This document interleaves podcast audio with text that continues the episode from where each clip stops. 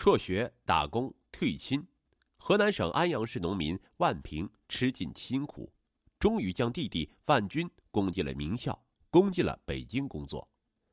揣着全家的希望，揣着北京买房结婚的梦想，弟弟万军玩命的工作，直到一笔子虚乌有的三百万横空出世，乱了他奋斗的节奏，将为他付出一切的哥哥卷进了一桩惨案。二零一零年夏天。范军接到大学录取通知书，一家人喜上加愁。一九九一年，万军出生在河南省安阳市农村，哥哥万平比他大三岁，兄弟俩感情很好。二零零三年临近小学毕业时，万军告诉父亲，学校有一些到县中的升学名额，班主任把他列在推荐名单上。老师说，住校费用虽然高一些，但教学质量有保证。万军母亲有糖尿病，父亲万大林正四处借钱，因此连连摇头说：“不中，家里负担不起。”当时正上初中的万平见状说：“爸，让弟去县城上学吧，我成绩不好，等初中一毕业就去打工。”万大林转身走了，万平知道父亲已经默许了。二零零四年，未满十六岁的万平便跟人到郑州的建筑工地上做小工。在十几层的脚手架上攀上爬下，给别人打下手。第二年八月的一天，他中暑倒在工地上，醒来后，大家劝他别这样玩命。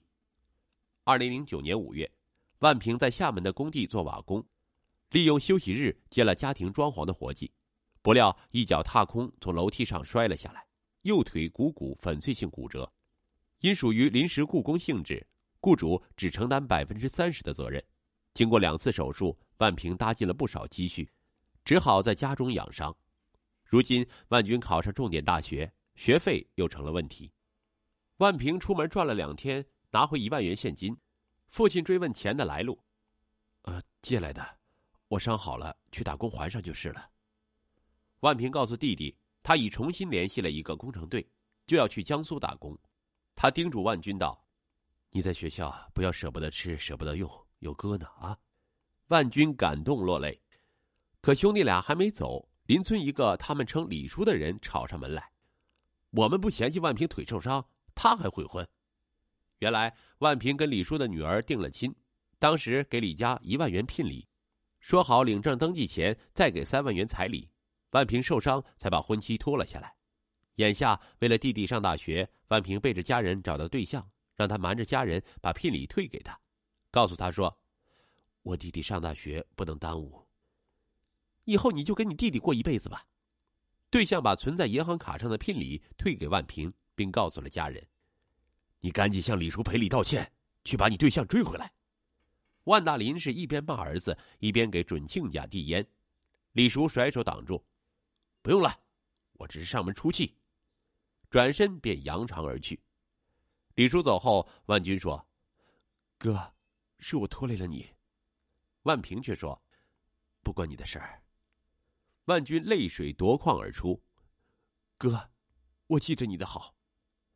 哎，你好好读书啊。”万军去郑州上大学，万平也打起包裹去了江苏省常州市的一个建筑工地。阴雨天，万平腿疾发作，但只要有工作，他都抢着上，他舍不得多花一分钱。把攒的钱寄给万军交学费、生活费。上大二时，万军与老家在江西省九江市的同班同学林青相恋，在电话里对万平说：“哥，你也要找对象结婚成家。”万平说：“哎呀，我一个打工的，腿上还有伤，的对象哪有那么好找的？”万军是更加愧疚。二零一四年七月，万军大学毕业。他和女友双双被北京市通州区的一家外企聘用，企业给他们提供了集体宿舍，但美中不足的是没有单间宿舍提供给他们，他们得跟别的单身男女职员合住，很不方便。万军和林青月薪加起来有三万多元。二零一五年五月，万军听说北京通州即将实施限购政策，决定趁早买房。他和林青已经攒了二十万，但交首付至少需要一百万。林青父母支持二十万，还差六十万。万军打电话回老家，六十万，这么多钱去哪儿弄啊？万大林发愁的说。万平知道后，提出把他攒下的五万元积蓄拿出来，还在电话里对万军说：“要是能把爷爷活着时放出去的款追回来就好了。”爷爷生前在外放债了，万军心中大喜。原来万军的爷爷万步生早年曾在外当包工头，那年万军上年幼，万不生突发脑溢血。临终前，向万大林伸出三根指头，吐出两个字：“要钱。”此前，万大林就听父亲说，在外干工程赚了不少钱，都让侄子万大海拿去放高利贷了，还留着字据。万大林由此断定，万大海替父亲放了三百万高利贷。但是翻遍父亲的屋子，万大林也没有找到任何字据。万大林多次找万大海，万大海说根本没有这回事儿。于是，万大林四处控告万大海非法侵占。此事经当地公安机关调查，因无证据而作罢。此事成了一桩陈年旧案，当时年幼的万军根本就不知道。如今万平无意中提及此事，当时放出去三百万，现在他都可以在通州买两套房子了。万军很气愤，要立即赶回家弄个水落石出。万平怕他惹事儿，忙劝阻说：“你别影响工作。”我去讨账，万平找包工头请了假，回家到堂叔万大海家追讨三百万。万大海家让万平拿出凭据，万平自然拿不出来，还想说理，争执中被对方打得鼻青脸肿。万军知道后，不顾林青的阻拦，请假回到老家上门说理，被堂婶李凤英指着鼻子骂：“你白读了这么多年书，还在北京混呢，想钱想疯了吧？”对方亲戚众多。纷纷指责万军不明事理，有人说他念书念到狗肚子里。万军不仅没讨到一分钱，反被对方羞辱，还与堂婶发生了肢体冲突。众人对他群起攻之，结果万军被打伤，住进了医院。因没有人承认动手打了他，派出所告知要走刑事自诉途径。由于连为他作证的人都没有，只好不了了之。万军回到北京后，沉浸在愤怒的情绪中，不能自拔。每天想的都是如何讨回公道，把这笔厉声利的巨款要回来。他找律师咨询，律师提醒他要找出证据。万军无心工作，老是出错，多次受到领导批评，被停发奖金，还被调离技术岗位，薪金大幅降低。万军怒气冲冲，对林青也没了热情。没钱买房就再等等，为了这子虚乌有的三百万，看你把日子过成什么样子了。子虚乌有，我爷爷临死前会交代我爸要钱，并伸出三根手指头吗？万军反驳的说。林青不想再跟他争辩，再这样下去，你恐怕工作都会弄没了。就是工作没了，我也要讨回这三百万。我和哥哥不能被人白打了，这口气我一定得出。万军一意孤行，整天盘算着怎么能把这笔钱讨回来。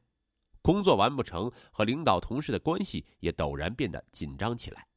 单位不得不与他终止了劳动合同，并让他搬出集体宿舍。为了省钱，他租了一间平房。丢了工作，万军心中怨气更甚。林青劝他再去找工作，他恨恨地说：“我要让万大海加倍偿还。”林青十分失望，有时两人十天半个月都不见面。林青感受不到一点爱意，也看不到任何改变的希望，觉得这样的日子过下去简直太累了。二零一五年八月，被称为史上最严苛的通州区住房限购政策正式出台。不久，林青父母赶到北京，得知万军的境况，很生气。他们劝万军不要再这样固执下去。林父说：“你就当这三百万根本不存在好了，赶紧再找份工作，这房子暂时可以不买。”万军居然掩面哭了起来：“三百万怎么会不存在呢？”而且我和哥哥也不能被人家白打了呀。万军说来说去还是这些话。林青的父母想来想去，当即收拾了行李，要女儿辞职回九江。林母说：“他这样子，不要说工作过日子，只怕会出事儿啊。”林青对爱情本已动摇，想分开一段时间，让万军冷静冷静也好。于是他向公司辞职，在开往九江的高铁上，林青给万军打电话。让他保重自己，并劝他回郑州找个工作，不要再为那三百万纠结。万军哭着摔坏了手机，他更加痛恨万大海一家。